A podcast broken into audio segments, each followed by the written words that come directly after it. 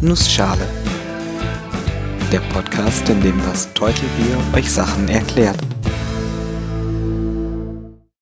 Guten Morgen und willkommen zu einer neuen Episode des Nussschale Podcasts. Heute erkläre ich euch die Turing-Maschine. Und weil die Zeit knapp ist, mache ich das in einer Nussschale. Heute gibt's mal wieder ein Thema aus der Informatik. Und ich bin mir sicher, dass ihr den Begriff alle schon mal gehört habt. Die Turing-Maschine.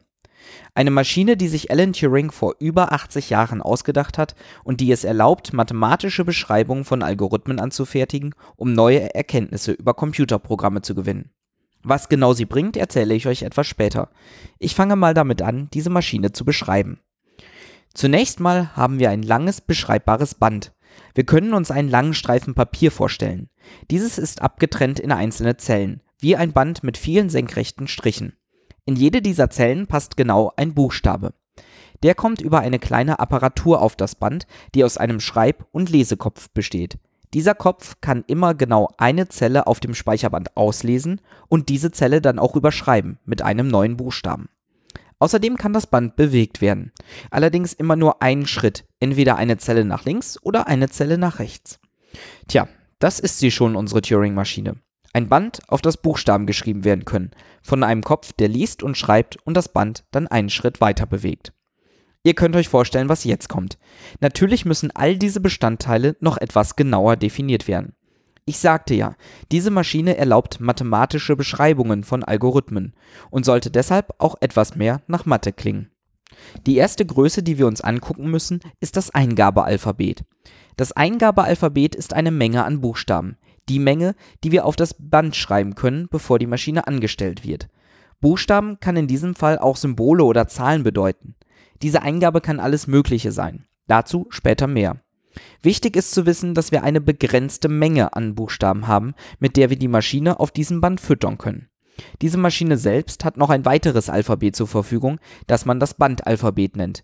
Das ist meistens das Eingabealphabet, kann aber noch mehr Buchstaben enthalten.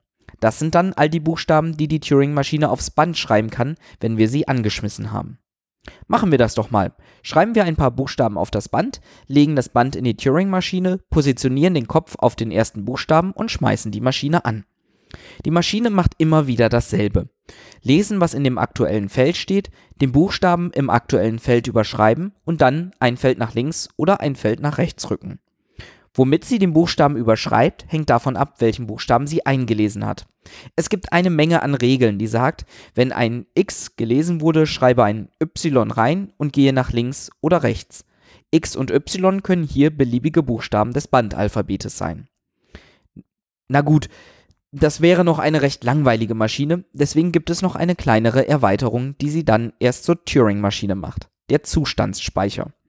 Die Turing-Maschine befindet sich zu jedem Schritt immer in einem bestimmten Zustand. Alan Turing hat das als analog zum geistigen Zustand, den der Bediener der Maschine gerade hat, beschrieben. Das kann zum Beispiel dafür genutzt werden, um sich bestimmte Sachen zu merken und darauf zu reagieren. Denn die Regeln, die festlegen, welcher Buchstabe als nächstes auf das Band geschrieben wird, hängen auch von diesem Zustand ab. Damit haben die Regeln dann die Form, wenn die Maschine im Zustand XY ist und den Buchstaben Z liest, dann soll sie bitte ein A auf das Band schreiben, in den Zustand BC gehen und sich nach links bzw. nach rechts bewegen. Stehen bleiben geht in der klassischen Version übrigens auch. Diese Regeln kann man nun nutzen, um ein kleines Programm zu schreiben. Diese startet bei einem Buchstaben auf dem Band mit einem Startzustand, liest den Buchstaben ein und guckt in der Regeltabelle nach, was es tun soll. Irgendwo wird es eine Regel geben, die sagt, Startzustand plus gelesener Buchstabe gleich neuer Buchstabe, neuer Zustand und Bewegung. Die Maschine schreibt also den neuen Buchstaben auf, geht in den neuen Zustand über und bewegt sich. Dann liest sie wieder, guckt in der Regeltabelle nach und so weiter. Der Zustand ist dabei übrigens immer eine gedachte Größe. Der steht nirgendwo auf dem Papier, der wird sich quasi einfach gemerkt. Und es gibt einige Zustände, die noch eine weitere besondere Funktion erfüllen die Endzustände. Man sagt auch die Zustände, die die Turing-Maschine akzeptiert. Wird einer dieser Zustände erreicht, hört die Turing-Maschine auf zu arbeiten, stoppt komplett und ist damit fertig mit ihrer Berechnung. Es gibt auch Maschinen, die einfach dann halten, wenn sie nicht mehr weiter wissen. Zum Beispiel, weil für den aktuellen Zustand und Buchstaben keine Regel vorliegt. Man kann dann aufs Band gucken und hat das Ergebnis. Man kann die Turing-Maschine also betrachten als eine Maschine, der man eine gewisse Eingabe auf einem Band Papier gibt, die dann mit bestimmten Anweisungen ein bisschen herumrechnet und am Ende ein Band ausspuckt, auf dem eine Ausgabe steht. Das klingt auf den ersten Blick so, als könne die Maschine jetzt nicht wirklich viel berechnen, oder? Der Eindruck täuscht. Die Turing-Maschine ist extrem mächtig. Man darf sich von dem Band nicht täuschen lassen. Man kann sich auch ein unendlich langes Band und ein relativ komplexes Regelwerk vorstellen. Das Spannende, die Turing-Maschine kann alles berechnen, was ein Computer auch kann. Natürlich ist sie dabei total ineffizient, sie braucht viel länger und seien wir mal ehrlich, so ein Streifen Papier ist jetzt auch nicht die handlichste Darstellung von Daten. Da ist ein Bildschirm schon praktischer. Auch kann die Turing-Maschine nicht mit Interaktion umgehen. Sie hat keine Maus und keine Tastatur, wo man interaktiv irgendwelche Befehle geben kann. Sie nimmt eine Eingabe und berechnet eine Ausgabe. Fertig.